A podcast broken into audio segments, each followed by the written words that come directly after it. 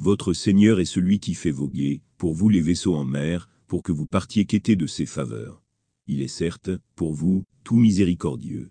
Si un malheur vous atteint en mer, ceux que vous invoquiez en dehors de lui se dispersent d'autour de vous. Mais aussitôt que lui vous sauve, et vous ramène sur la terre ferme, vous vous détournez. L'homme est outrageusement ingrat. 17, de 66 à 67.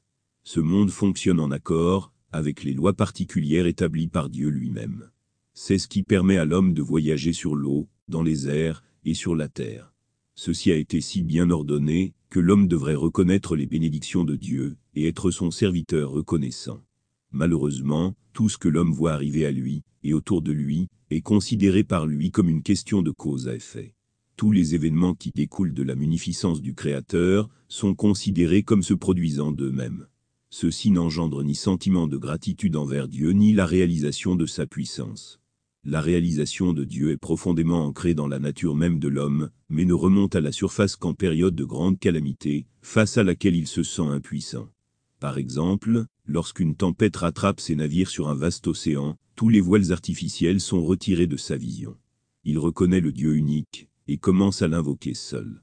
L'homme est fait pour subir cette expérience temporaire, afin qu'il puisse modeler sa vie entière en conséquence, avec une reconnaissance momentanée transformée en une foi permanente.